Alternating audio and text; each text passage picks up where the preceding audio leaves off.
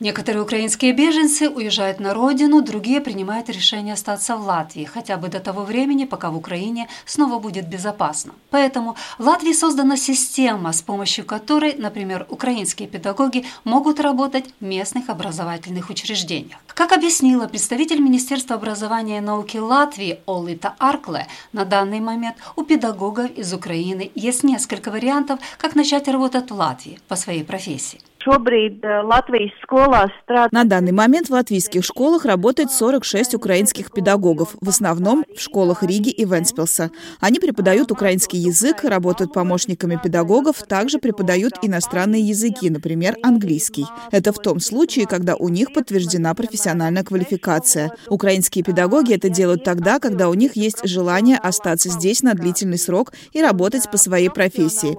Следует отметить, что за подтверждение профессиональной профессиональной квалификации и педагогической профессии, полученной за рубежом, взимается плата 240 евро, но без ограничений по времени. Есть еще один вариант, когда украинскому беженцу предоставляется статус временного получателя услуг. Педагог saņem у педагога должен быть статус временного получателя услуг сроком на один год. Этот статус нужно подтверждать, однако платить за это не нужно. Педагог подает заявление в Министерство образования и науки, где существует комиссия для оценки предоставления этого статуса. В случае подтверждения педагог имеет право один год работать помощником педагога или учителем украинского языка. Если он не владеет латышским языком на должном уровне, школа обеспечивает услуги ментора, который помогает в общении с родителями понять школьную систему и так далее далее. Для учителей украинских беженцев, имеющих статус временного получателя услуг, не требуется для преподавания своих предметов владеть латышским языком на уровне C1 или C2,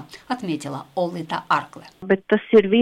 Это только услуга на год, и на протяжении этого срока украинцы не могут овладеть латышским языком на уровне C1. Мы видим, что украинские педагоги посещают курсы, учат латышский язык, но пока они знают язык на уровне А1, А2 и Б1. 34 украинских педагога уже сдали экзамен на уровень Б1, но С1 пока ни у кого нет.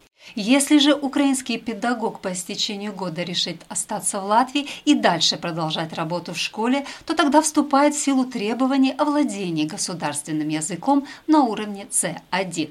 Исключение составляют учителя, преподающие украинский язык и иностранные языки. Чаще всего такие украинские учителя преподают украинский язык в Рижской украинской средней школе, где учится 121 ребенок из Украины, или в трех школах в Энспласе. Там учатся 30 24 украинских беженца. Например, в Венспилсе, где есть программа «Украинским детям украинский язык», со 2 по 9 класс украинский язык можно преподавать как язык национальных меньшинств, правда, исключая 1, 4 и 7 классы, потому что там осуществляется программа перехода на латышский язык. Здесь украинские беженцы преподают украинский язык или же работают помощниками педагогов. В Латвии зарегистрировано более 9 тысяч детей дошкольного возраста украинских беженцев.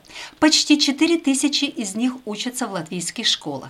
Еще для более чем 4 тысяч родители выбрали вариант дистанционной учебы в какой-либо из школ Украины. Пока неизвестно, где учатся и учатся ли вообще остальные маленькие украинцы. С этого учебного года в Латвии реализуется программа «Единая школа», в рамках которой проходит постепенный переход на латышский язык, как единственный язык обучения во всех школах. Дошкольники, ученики первых, четвертых и седьмых классов, в том числе и граждане Украины, учатся на латышском языке. Начиная с этого учебного года Латвия вела факультативный инклюзивный учебный курс для иммигрантов из Украины. Кроме того, детям, обучающимся по программе обучения в Латвии, предлагается индивидуальный план латышский язык и другие предметы, а также меры поддержки психолог и социальный психолог.